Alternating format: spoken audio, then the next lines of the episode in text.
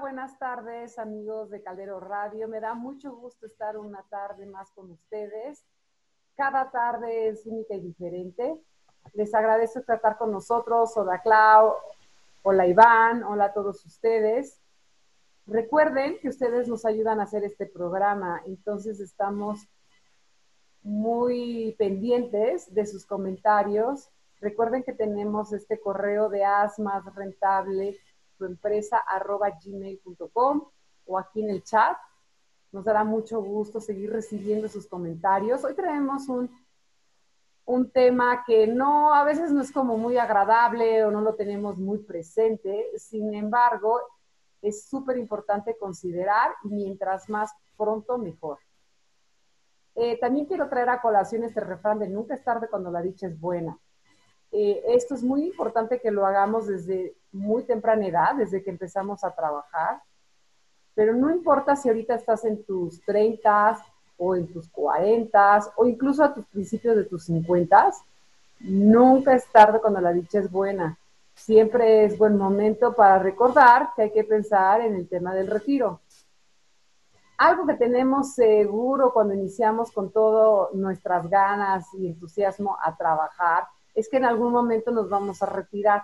En realidad, en realidad, sabemos, pero no lo tenemos tan presente.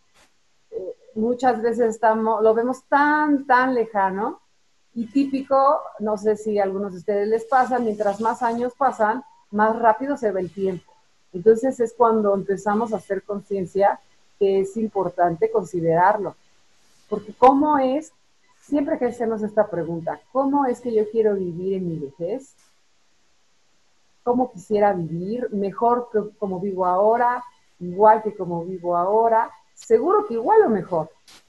Pero lo que no quisiéramos es que fuera peor. Entonces, pues hay dos alternativas quizá una tercera. Nos vamos a retirar con una pensión baja que no nos va a alcanzar a cubrir nuestras necesidades. Esa puede ser una. Otra es que ni siquiera nos alcancemos a retirar porque tenemos que seguir trabajando, porque nos sigue preocupando conseguir el dinero para nuestras necesidades básicas, alimento, sustento, lo básico. Pero obviamente ya nos sentimos fatigados y cansados.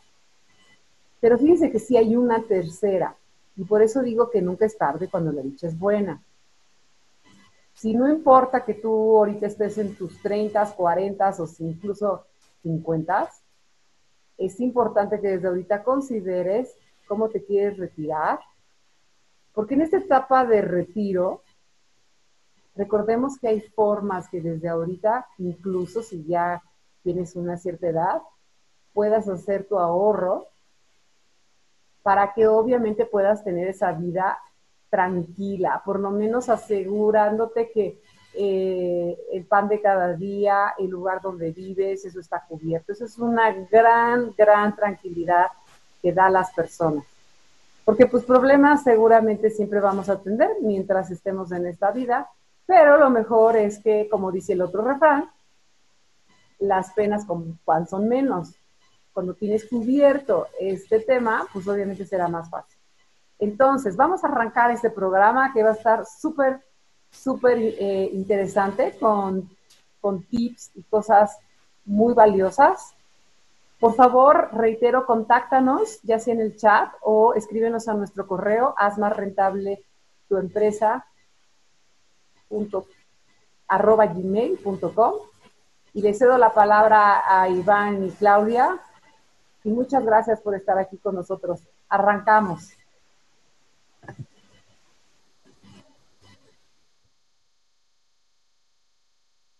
Amigos, ¿cómo están? Gracias, Almita, un mensaje padrísimo.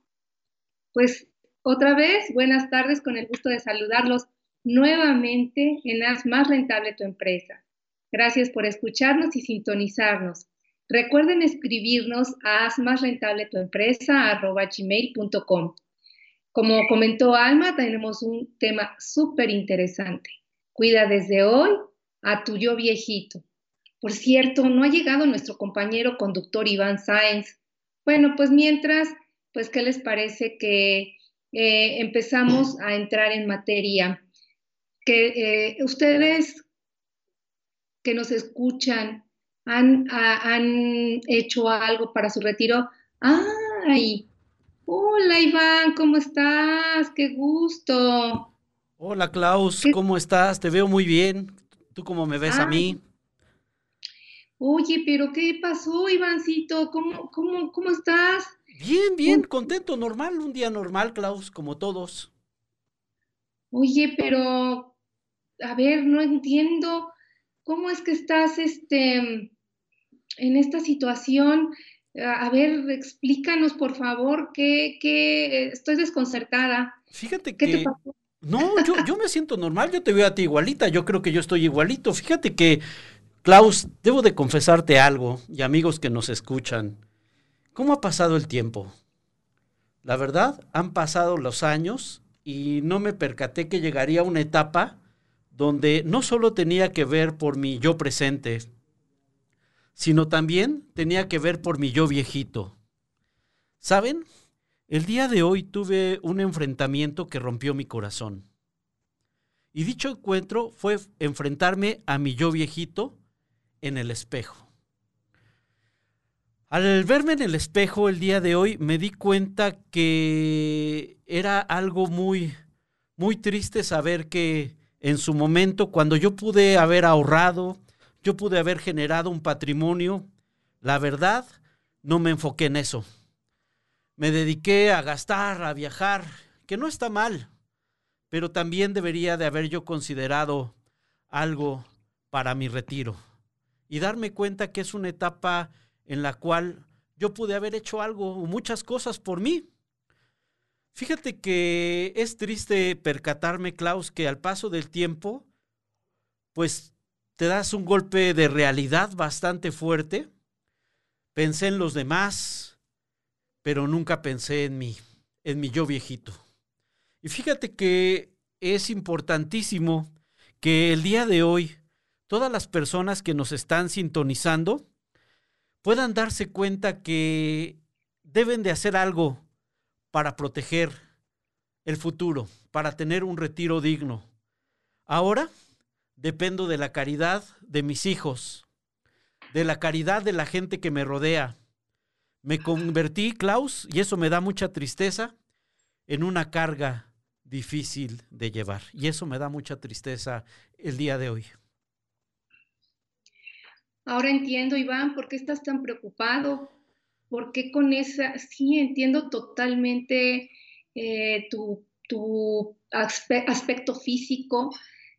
Te veo muy agobiado. Y fíjate, Iván, que esto que has comentado le ha pasado a muchísimas personas que no consideraron ni siquiera escuchar a los expertos que les recomendaban que destinaran una parte de sus ingresos para su yo viejito. Pero fíjate, te tengo una muy buena noticia. Todavía puedes hacer algo por ti y es de lo que vamos a platicar el día de hoy. ¿En serio, Klaus? ¿En serio? Eso que me comentas, eh, ¿todavía puedo hacer algo por mí? Realmente, eso me da mucha alegría. Fíjate que tus palabras me están devolviendo la esperanza, Klaus, la verdad, las ganas de poder ponerme las pilas y cambiar mi actitud. Y pues agradeceré, Klaus, que en este día, en esta charla, podamos compartir información importante para que no les pase como a mí y ese enfrentamiento crudo contra el espejo, sino que puedan tomar una decisión a partir de hoy y blindar esa gran etapa que es nuestro retiro. Entonces me has dado una gran esperanza, Klaus. Creo que estoy nuevamente rejuveneciendo. Claro que sí, Iván. Qué, qué, qué maravilla. Pues amigos que nos están viendo, que nos escuchan, esto que acabamos de representar desafortunadamente es algo que aunque no lo crean, es más común de lo que se puedan imaginar. Concientizar sobre el ahorro para el retiro, ahorrar, debe ser un ejercicio consistente, disciplinado y que se adapte a la meta de cada persona. De esta manera, ustedes podrán tener una mejor planificación de las finanzas personales, contar con el respaldo financiero que ofrece un plan de ahorro para el retiro. Es vital mantener la estabilidad financiera en momentos de la jubilación, aprender a moderar nuestros impulsos de recompensas inmediatas, reconocer la diferencia entre querer y necesitar. De verdad, ajustarnos a un presupuesto y valorar los beneficios de la previsión del futuro son elementos que nos permitirán llegar al momento de la jubilación con la estabilidad financiera necesaria y garantizar un retiro digno. ¿Qué te parece, Iván? Klaus, ahora sí, ahora sí, a todos amigos, saludos, qué gusto poderlos saludar. Eh, quisimos arrancar de manera diferente este programa, pero les quiero ser bien honesto. Este golpe de realidad, nosotros, tanto Klaus como un servidor que nos dedicamos a, a asesorar a las personas también en el tema del retiro, pues es un golpe de realidad que mucha gente se da. Fíjense que desafortunadamente las personas no piensan en su retiro a una temprana edad, sino empiezan realmente a darse cuenta del mismo ya cuando tienen arriba de 50, 55 años, es decir, ya mucho, muy cerca de esa etapa que, que tarde o temprano, chicos, nos va a llegar. Y entonces, a todos nuestros amigos que nos están acompañando el día de hoy, por favor escríbanos sus dudas, sus comentarios. Hoy vamos a hablar de planes personales de retiro, de todos los beneficios que puede tener eso. Y bueno, realmente agradeceremos que, nos puedan contactar. Quiero saludar, ahorita veo que se está conectado Tony, Tony, amigo querido, ¿cómo estás? Bienvenido, gracias por tus comentarios. Eh, al ratito nos ponemos en contacto contigo, también a Carmen Domínguez. Jack, también bienvenido al barco, gracias por acompañarnos en este día. Y todavía hay más gente que está conectada que por lo menos del, el, algoritmo de Facebook no nos permite ver, pero bienvenidos sean todos y cada uno de ustedes. Hoy hablaremos de cómo cuidar a nuestro yo viejito. Y es algo que se tiene que hacer a temprana edad. ¿Cómo ves, Klaus?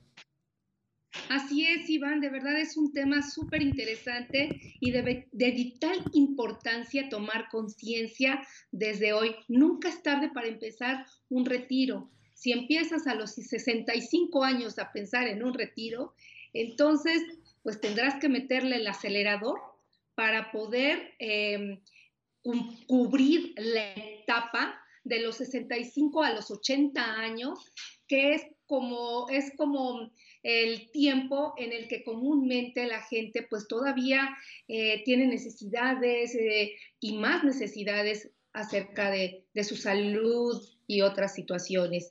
Entonces, mm, de verdad, no se pierdan eh, cada punto que toquemos el día de hoy, ya que eh, esto les va a ayudar a abrir un poquito la mente para tocar ese tema de retiro, sobre todo a los jóvenes que nos hacen el favor de escuchar, que eh, se concienticen, por favor. Pues sigamos adelante, Iván. Maravilloso, Klaus. Eh, pues arranquemos con estadísticas. Ahorita mencionaste muy bien, Klaus, esa etapa la que hay que blindar. La etapa eh, más o menos que, que se está calculando actualmente de retiro es a los 65 años, es por ley se están buscando algunos cambios en la misma legislación para aumentar la edad de retiro. Se está buscando ya que la edad de, de, retiro cambie de los 65 a los 75 años. Todo eso, ¿por qué? Precisamente para evitar un poquito la carga que pudiese haber por parte del gobierno, aunque ya las AFORES ya son un sistema independiente particular, pero también el gobierno participa hasta cierto punto en esa colaboración para el tema del retiro y están buscando que eh, los años en los cuales colabore el mismo gobierno y los mismos patrones, pues también se reduzcan en cierto aspecto y solo blinden de los 75 a los 80 años. ¿Por qué hablamos de los 80 años? Porque estadísticamente en México los varones viven hasta los 72 años, y las mujeres viven hasta los 76 años. Esa es la estadística en nuestro país. Obvio, hay gente que vive mucho más, pero también hay gente que vive mucho menos. Entonces, según el INEGI, ese es el promedio de vida que nosotros tenemos como mexicanos. Entonces, pues arranquemos eh, mencionando también, aparte del tema de la estadística, que es importante que conozcamos que en nuestro país actualmente existen dos esquemas para poderse pensionar. Uno de ellos es la ley 73 y otro es la ley 97. Eh, la mayoría de personas eh, ahorita, el grueso de nuestro país, pues está eh, perfilándose para retirarse por la ley 97. Esta ley arrancó a partir del primero de julio del año 1997. Todos los trabajadores inscritos de ese, ese día a la fecha entran en una nueva ley, que es la ley de las afores, que es la acumulación de todos los recursos que tú puedas generar. Si dependes de un trabajo de una manera tripartita, es decir, el gobierno, el patrón y el trabajador, todo eso que tú llegues a acumular en tu cuenta individualizada, esa es una de las características, es lo que te servirá para que cuando llegues al momento de tu jubilación obtengas una pensión como tal. También quiero mencionar algo, algo, importantísimo de, de manera de estadística. El grueso de la población en nuestro país más o menos el 85% no recibe de, de, ingresos arriba de tres veces el salario mínimo. El salario mínimo mensual actualmente es de 3.746 pesos. Estaríamos hablando aproximadamente que el 85% de la población en México no gana arriba de 10 mil pesos. Entonces, eso es algo bien importante para poder considerar para seguir un poquito así, para que empecemos a actuar ahorita, que es nuestra intención ayudarlos a que nos concienticemos todos los que estamos eh, en, esta situación, pues darnos cuenta que cuando llegue el momento de la jubilación a través de la FORE, se va a calcular con el promedio de tus ingresos de los últimos cinco años, sacas el promedio en una etapa en la cual laboralmente probablemente no sea nuestro mayor, nuestra mejor etapa, en temas de ingresos como tal. ¿Por qué? Porque les quiero decir otro dato. En México empiezas a ser longevo laboralmente a, los, a partir de los 45 años. Es decir, muchas empresas te jubilan 20 años antes del momento de la jubilación. También quiero mencionar que biológicamente la mejor etapa del ser humano es entre los 55, perdón, entre los 45 y los 55 años, en la etapa en la cual pues eh, eres más fuerte, ya te desarrollaste como persona, ya cumpliste tus sueños, tus metas, tus anhelos, y es cuando en todos los sentidos llegas a la, a la, a la máxima madurez. Entonces las empresas te jubilan 20 años antes. Entonces eso también es importante mencionar. ¿Por qué? Porque a partir de los 45 se empieza a sufrir realmente el tema para poder generar ingresos importantes para blindar a mi yo viejito. Entonces, con eso, ¿cómo ves, Klaus, el escenario que tenemos? Pues Iván, es un escenario en el cual debemos de tomar conciencia, como lo comenté hace un rato, de verdad es que es un tema súper importante eh, tomar conciencia ya de esto y, pues estar muy atentos, ¿no, Iván? Eh, siempre, bueno, y sobre todo en este tiempo en el que eh, es más difícil tener ingresos en algunas, algunos sectores, por supuesto, claro. no todos los sectores. Afortunadamente hay sectores que se han visto beneficiados con esta situación, pero bueno, este, es momento de tomar confianza y en el momento, es el momento también indicado para comenzar un ahorro para el retiro.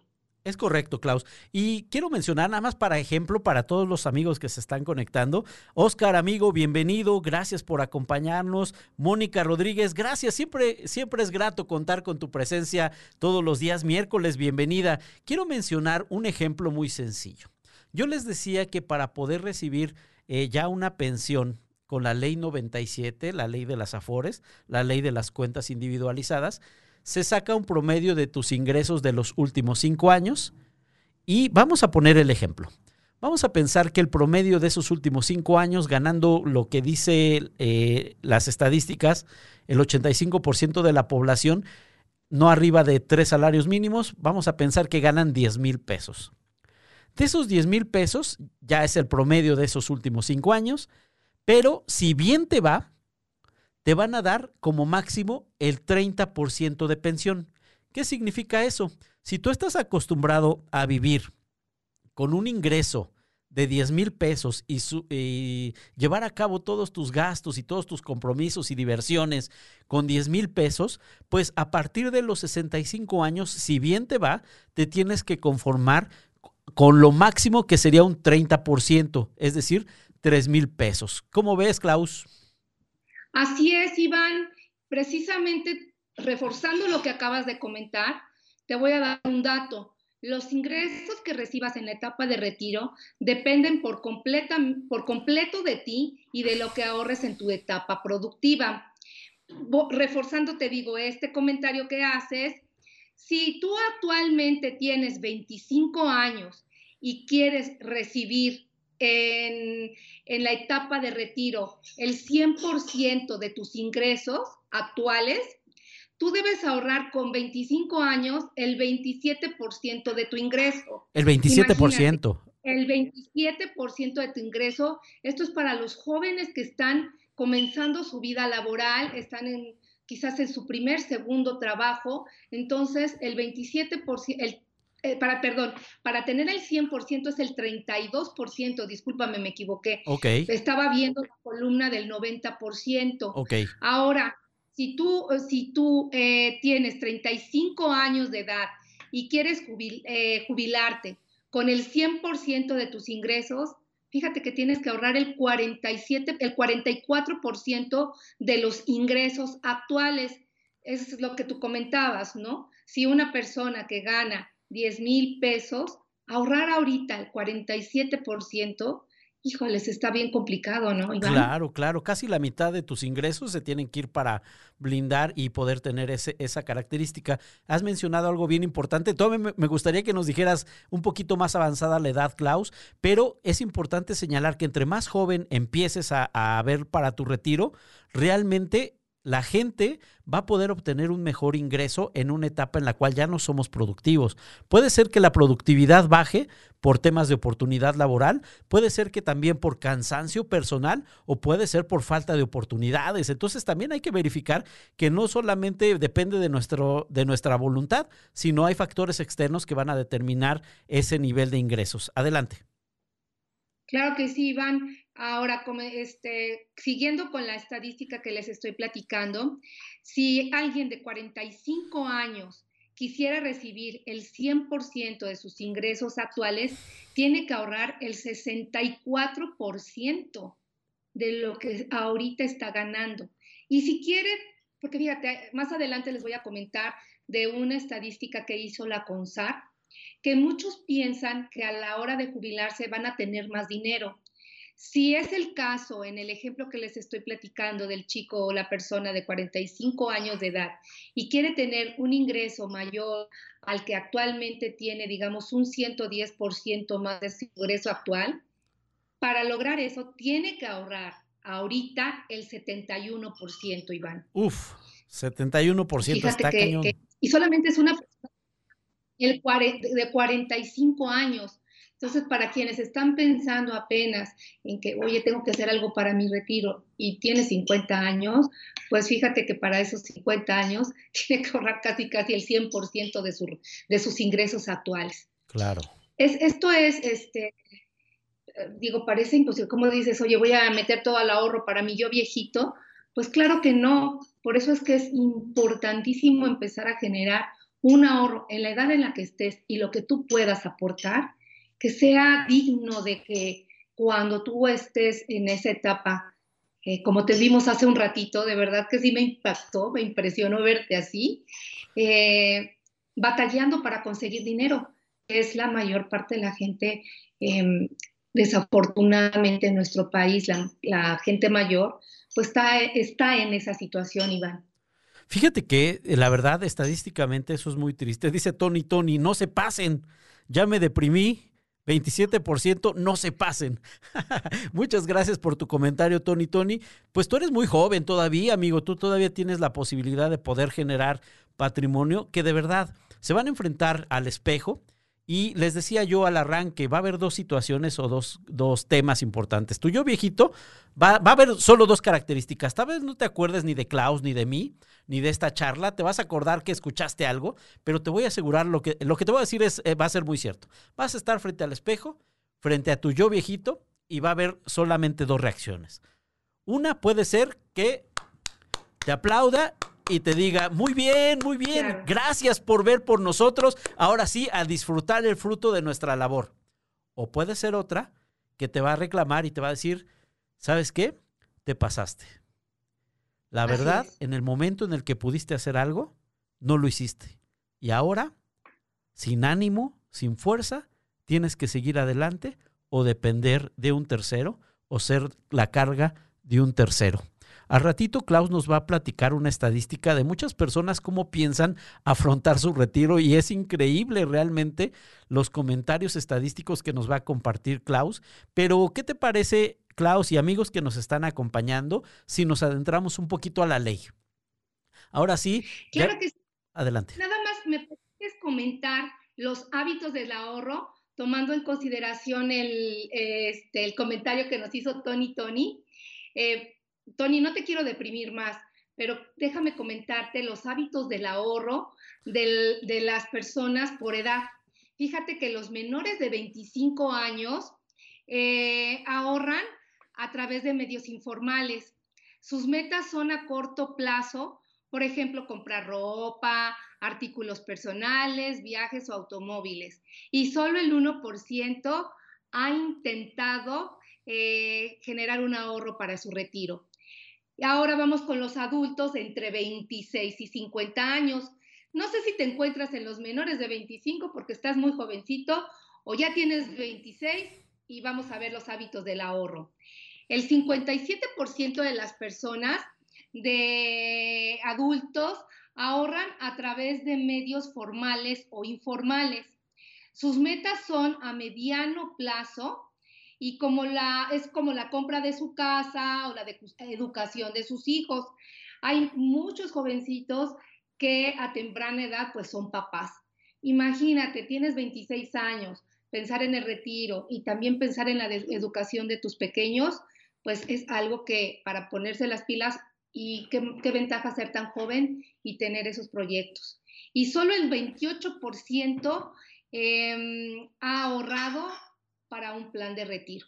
Entonces son hábitos del ahorro. Antes de pasar a las estadísticas, quería comentar esta situación. Adelante, Iván. Excelentes datos y también preocupantes datos. Eh, en México, chicos, no tenemos la cultura de ahorrar en general. Pero de pensar en el retiro no tenemos esa cultura. Realmente estamos pensando que pues otro, un tercero nos va a solucionar el tema, como puede ser el gobierno, como pueden ser los hijos, como puede ser la familia. No me quiero adentrar tanto en eso que lo vamos a ver un poquito más adelante, pero eh, fíjense que hay pocos estímulos que realmente, eh, lo platicábamos la semana pasada, que realmente el mismo fisco nos está permitiendo uno de los estímulos para poder generar un patrimonio y un ahorro para evitarle una carga tributaria y financiera en un futuro al gobierno es a través de los planes personales de retiro. Esta información, si tienen dónde anotar para que después lo puedan consultar, es muy sencillo por internet, se encuentra en el artículo 151, fracción quinta de la ley del impuesto sobre la renta. Se los repito una vez más, es el artículo 151, fracción quinta de la ley del impuesto sobre la renta. Eso es algo bien interesante y bien importante que nosotros debemos de, empezar a considerar. ¿Para qué? Para que ayudemos a nuestro yo del futuro a que pueda empezar a generar un patrimonio. Eh, los planes personales de retiro, las aportaciones que nosotros podamos hacer, ya sea a través de nuestro Afore, que es una buena alternativa, es una buena herramienta, pero también a través de un plan personal de retiro basado en una aseguradora, eh, pues tiene ese beneficio fiscal. ¿Cuál es el beneficio fiscal? Que la deducción de esa participación que tú haces o que tú aportas para tu retiro se va a, a un rubro que es deducible, a la deducibilidad. ¿Esto qué va a provocar? Que baje tu base gravable es decir, que pagues menos impuestos y que además estés generando un patrimonio y un ahorro para tu retiro.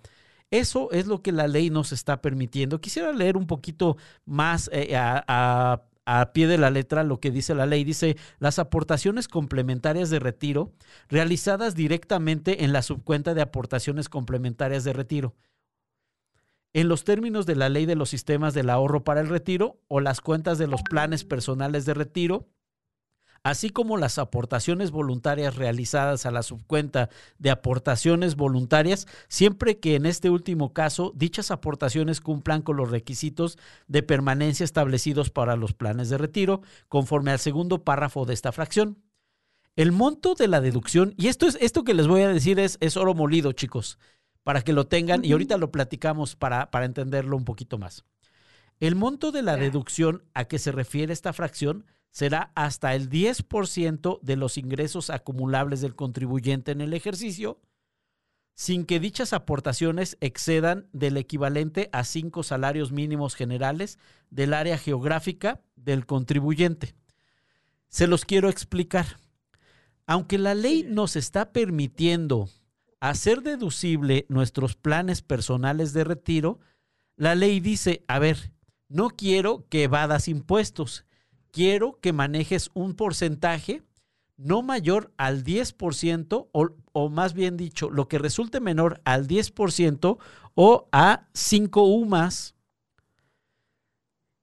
Eso es lo que tú vas a poder hacer deducible de impuestos. Les quiero decir a cuánto equivalen 5 UMAS para que vean cuánto es lo máximo que nos permite hacer deducible el fisco de manera anual para un plan personal de retiro. El monto máximo que nos permite hacer por el tema de las UMAS es de 158.469 pesos o lo que resulte menor al 10% del ingreso. Es decir, si tú ganas un millón de pesos, tu 10% serían 100 mil pesos, eso es lo máximo que tú puedes hacer deducible. Si tú ganas 5 millones de pesos, no vas a poder hacer deducibles 500 mil pesos, que es el 10%, sino lo que resulte menor, en este caso sería las 5 UMAS, que serían 158 mil 469 pesos. ¿Cómo ves, Klaus? Wow, Iván. Híjole, sí está, está tremenda esta situación. Oye, pero a ver, para que nos quede claro y también que me quede claro a mí, fíjate, entonces, esta, estos, estas deducciones por los planes personales de retiro son independientes a las deducciones personales permitidas por el fisco. Es, correcto. Iván? Es correcto, son independientes. Tú para las otras deducciones, igual, eh, son aproximadamente 152 mil pesos las deducciones personales que hablábamos la semana pasada, y esto es adicional, es decir, puedes hacer deducible hasta 152 mil de deducciones personales más 158 mil 469 pesos de un plan personal de retiro y también de ahorro de otro tipo de ahorros hasta 152 mil pesos. Entonces, bueno, el fisco nos permite tener diferentes alternativas. Aquí lo importante es que podamos tener una asesoría correcta. Oye, entonces, acumulando los dos eh, planes de, ahorro para el retiro, puedes deducir, aparte de las eh, deducciones personales, hasta 450 mil pesos, ¿no? Aproximadamente es la suma total, es correcto. Es correcto. Es la suma total. Entonces, con la ayuda de estos planes personales para el retiro, eh, pues sí, definitivamente eh, baja tu, tu base grabable permitida por Hacienda. Claro. Y esto permite generar un ahorro que impacta también en el ahorro interno del país. Digo, yo ya me fui muy lejos, ¿verdad? claro pero eh, de, poquitos en poquitos que generen un ahorro para el retiro, pues esto nos ayuda también a, nivel nacional, no sé, a lo mejor me estoy exagerando, pero... No, Klaus, tienes toda la razón. Tienes toda la razón. Y algo aquí bien importante es entender que la ley nos permite hacer este tipo de deducciones. Obviamente tiene sus bemoles o tiene sus acotaciones. En este caso es lo que resulte menor al 10% de tus ingresos o 5 UMAS, 158 mil 469 pesos. Pero pensemos en un escenario en el cual si tú no haces ninguna deducción y ganaste un millón de pesos, casi, casi tienes que estar pagando 300 mil pesos de impuestos. Así es. Entonces, más o menos es un 30, digo, va variando, hay tasas del 18 hasta el 35% tasa máxima, pero pensemos en una media, unos 30%, entonces si tú ganas un millón de pesos tienes que pagar 300 mil pesos de impuestos.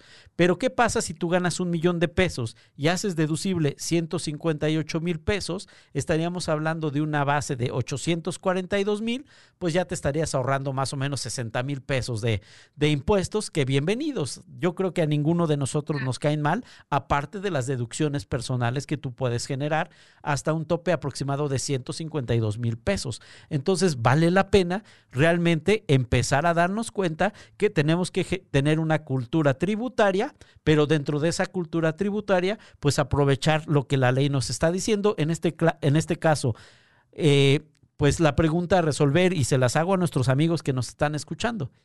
¿Qué prefieren?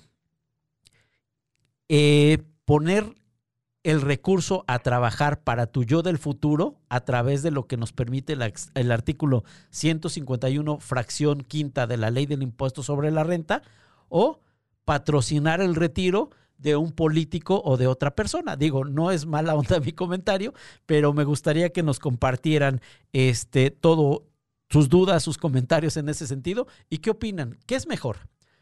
¿Ver por tu yo del, del futuro, tu yo viejito o patrocinar otros retiros y pensiones que a gente que no es de nuestra familia, ¿no? ¿Cómo ves, Klaus? Claro. Sí, definitivamente. Eh, es, es, es, ver por, nosotros. De hecho, em, fíjate que los cursos que he tomado al respecto nos comentan, haz a la Secretaría de Hacienda tu socio en tu plan de retiro. Claro. Porque en lugar de dárselo a Hacienda, pues lo inviertes en tu plan personal. Y eso es una carga también menor para el gobierno en cuanto a pensiones. Esto puede ser si, si lo quieres hacer como o sea, adicional a tu plan de retiro, eh, si es que trabajaste en el IMSS o en el ISTE, ¿no? Pero este, para las personas profesionales, profesionistas independientes, esto es súper importante, de verdad, empezar a verlo. Y, mucha gente comenta, como en el caso de Tony, oye, pero pues mejor yo invierto en un bien inmueble. ¿Qué, podemos comentar al respecto? Porque eso es muy clásico, Iván. Mi, querido Tony, Tony, eh, contestando un poquito tu pregunta, gracias por comentarlo. Nosotros promovemos la diversificación. Nosotros no te vamos a decir, no, todo tu dinero ahórralo eh, para tu retiro o no, compra muchos inmuebles. No, aquí el tema importante es la diversificación. La parte fina, Tony, Tony, es saber cuánto quieres destinar para tener liquidez en el futuro. ¿Por qué? Porque un bien inmueble no es una liquidez inmediata. Eh, si realmente hay alguna, algún compromiso o alguna eventualidad y necesitas hacer eh, líquido ese departamento, esa casa, pues aproximadamente la estadística nos dice que para poder vender bien un inmueble, venderlo bien, ¿eh? Estamos hablando de que aproximadamente te puedes tardar entre cuatro y ocho meses para poder vender bien un inmueble a través de un intermediario, el cual pues obviamente pues te va a cobrar y además de eso que te, que te paguen, pues vas a tener que pagar impuestos. ¿Con esto a qué me refiero? Que realmente si tú vas a pagar un, te van a pagar, tú vendiste un departamento un millón de pesos, pues de entrada ya tienes el sablazo del 30% de ISR, más los temas de de traspaso, más los temas de, de, la inmobiliaria que te echa la mano, más o menos estaríamos hablando que podría ser hasta un 45% menos del valor o del recurso recibido. Entonces, pues aquí el tema interesante es, tú estás buscando una liquidez y pues un plan personal de retiro te permite tener una liquidez importante, apegado también al artículo 93 de la ley del impuesto sobre la renta, que nos dice que los planes de retiro que se reciban después del o a partir de los 65 años, pues no tienen una, una retención como tal. Y, si hay algún tema de retención pasando las 15, las 15 UMAS, entonces lo único que sería sería sobre la ganancia real neta, una pequeña retención del 20%, que es simbólico. Ya después lo comentaremos con más calmita. Pero pues aquí el tema es si hay opción para comprar un departamento, una casa, adelante, pero también busca la liquidez, Tony Tony, y amigos que nos escuchan. Klaus. Fíjate que quiero eh, enfatizar también este comentario que estás haciendo con respecto a la liquidez. Fíjate que una amiga muy cercana en este tiempo de pandemia, pues necesitaba dinero. ¿eh? Ya estaba como que hasta el tope de, de, pues de deudas, de situaciones de liquidez y decidió vender su departamento.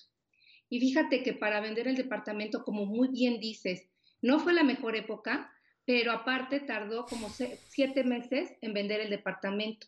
Para ese entonces, pues ya estaba hasta el full de deudas, este, sin, sin la liquidez Y bueno, pues eh, e, el departamento no se vendió inmediatamente, se endeudó más, fíjate, se endeudó más, entonces tuvo que bajar el precio del departamento para que ya no siguieran incrementando los intereses de sus deudas.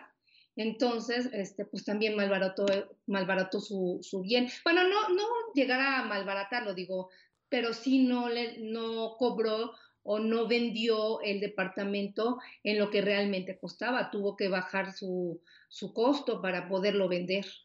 Fíjate que, que, eso, eso sucede en muchos casos. Y bueno, aquí lo importante, insisto, el tema, lo que nosotros queremos es aportar un granito de arena a todos nuestros amigos y hablarles de una alternativa adicional importante de las pocas que ya nos está permitiendo la ley, eh, basada en este artículo 151, fracción quinta, que son los planes personales de retiro. Miren, al final ese recurso lo vas a recuperar.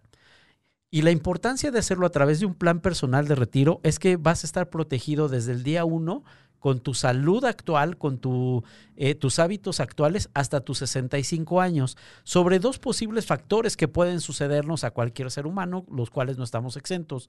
Uno de ellos puede ser una invalidez total y permanente, o nosotros le llamamos muerte laboral, o también puede ser el fallecimiento prematuro, es decir, antes de los 65 años de edad.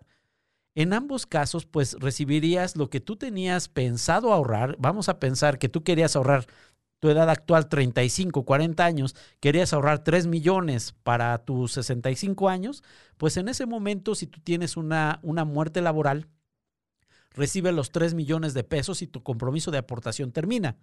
Si llegas con vida a los 65 años, pues un plan personal de retiro te garantiza nuevamente una capitalización de esos 3 millones de pesos actualizados a ese momento con los intereses generados y actualizados en base a la inflación para que pues puedas vivir de una manera digna y, y tranquila los años que te resten de vida. Entonces, nosotros consideramos que es una excelente oportunidad y además puedes hacer o hiciste deducible de impuestos todos los años que hiciste tu aportación para ese plan personal de retiro. Entonces tienes una doble ganancia.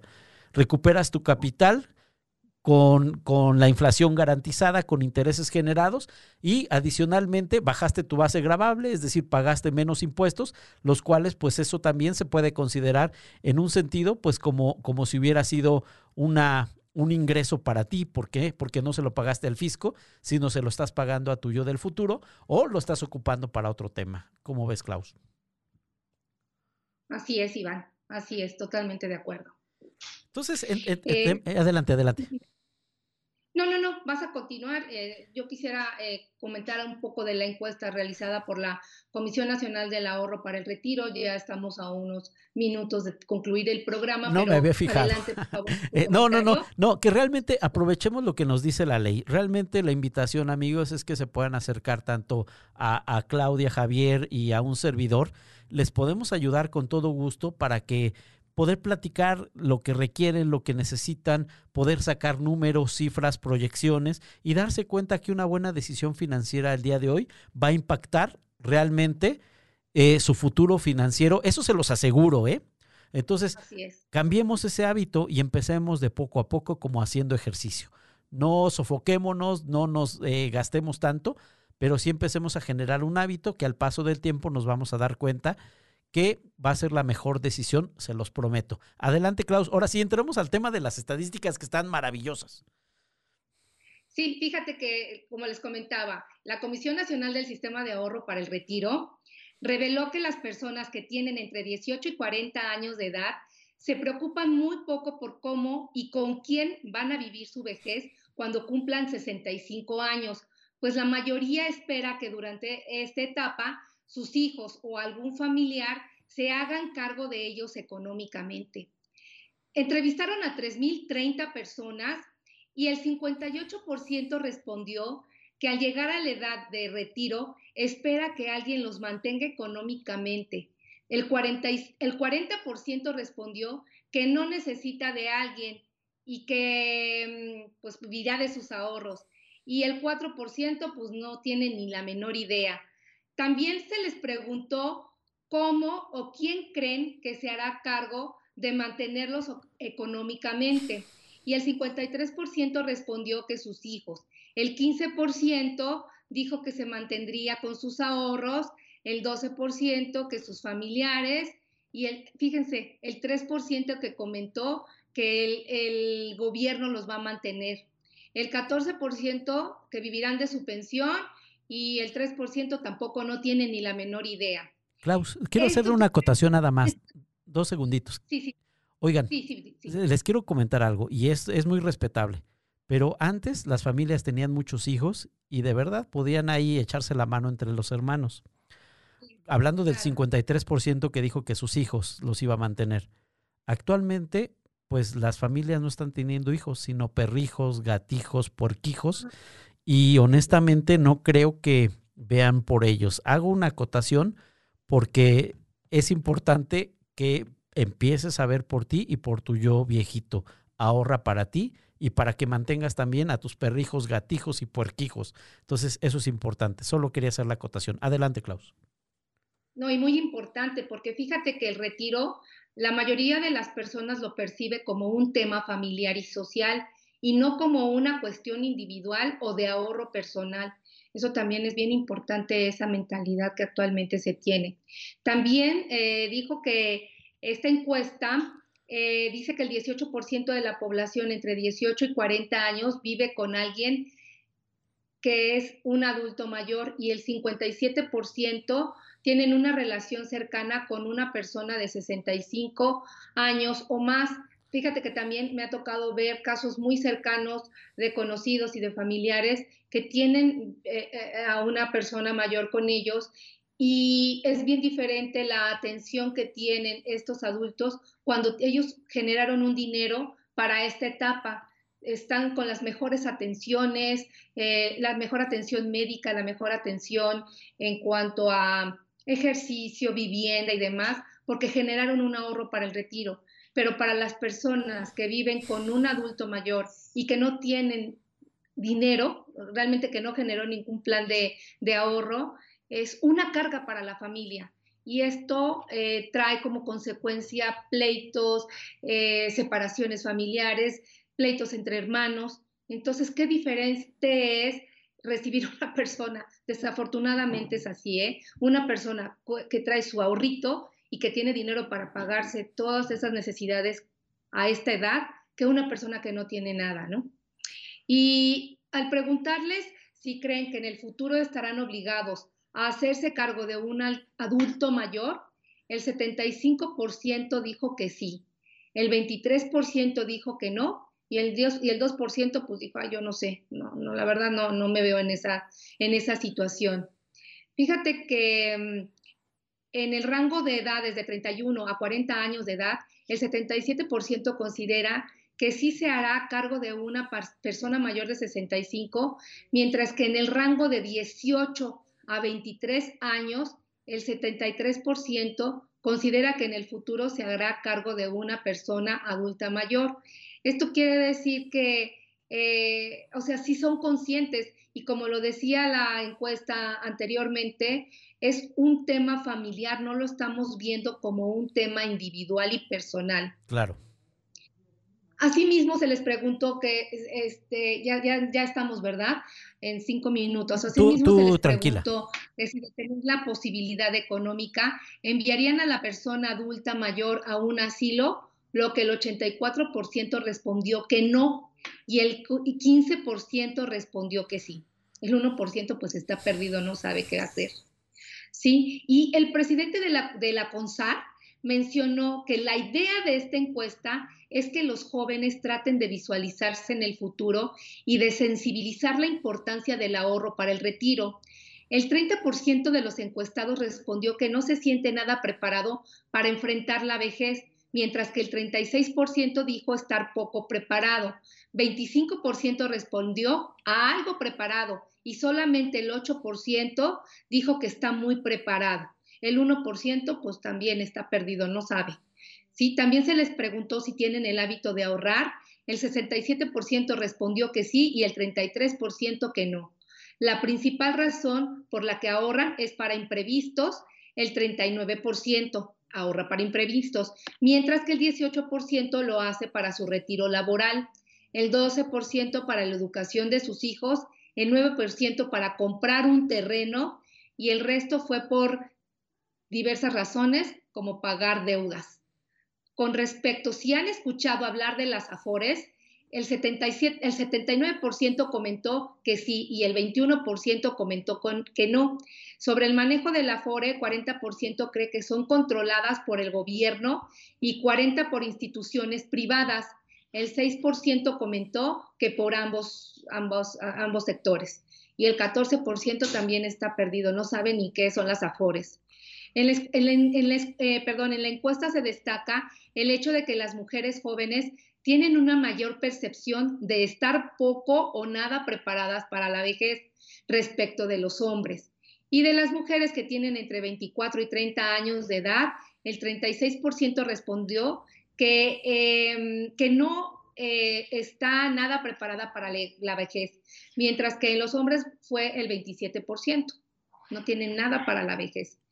Entonces, este, fíjense que iba a comentarles también, y esa es la idea que tú comentabas, Iván, que nuestros padres o abuelos tenían un sistema de pensiones más generoso en el sentido de que había una demografía en la que había más jóvenes que adultos, que adultos mayores, por supuesto, pero en la, en la actualidad la estructura de la población cambió y en unos años será más gente adulta que jóvenes por lo que debemos prepararnos para ese momento.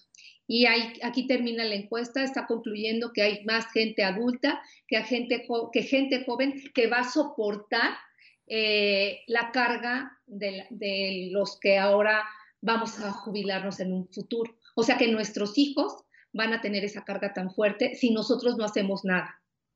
Y, y, realmente la idea no es que sea, sea así, ¿no? Por eso quisimos platicar de este tema que es muy importante, pues eh, el momento más eh, importante para poder tomar una decisión financiera es el hoy. Hay que hacerlo ahorita, hay que considerarlo. Realmente va a llegar ese momento, vamos a enfrentarnos a nuestro yo viejito y pues busquemos que nos felicite, que esté contento, que esté alegre y que podamos disfrutar de ese fruto del trabajo de tantos años de, de sudor, de esfuerzo, de lágrimas, de salir adelante, de sacar adelante a la familia, pero también es momento de hacer un alto en el camino y pensar por cada uno de nosotros y empezarnos a blindar. Si en el futuro las condiciones se dan y nos ayudan y todo, bueno, pues qué maravilla, pero si no, ya estás preparado, ya estás listo para afrontar y enfrentar cualquier situación. Klaus, ya para concluir, me gustaría escuchar tu, tu último comentario para empezarnos a despedir y agradecer a todos nuestros amigos que se conectaron el día de hoy.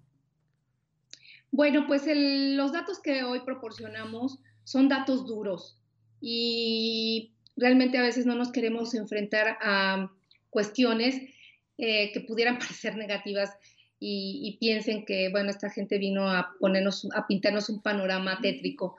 Esa no es la intención, la intención solamente es hacer reflexión y, y ver qué es lo que estamos haciendo actualmente para, para no vivir en una etapa adulta de, no, de una manera no digna. Y bueno, esa es la idea. Espero que, que haya servido esta reflexión. Y bueno, pues ya más adelante tocaremos temas más agradables. Y, y, es agradable, te voy a decir por qué, Klaus, porque lo estamos previniendo. Porque no les pasó como a, a Iván viejito, que ya no puede hacer nada, sino al contrario, aunque tengamos ya una edad arriba de los 40, 45, 50, todavía podemos hacer algo, vamos a echarle ganas y por favor contáctenos en gmail.com Muchas gracias por escucharnos, les mandamos un fuerte abrazo desde la colonia del Valle y también desde la hermosa Querétaro.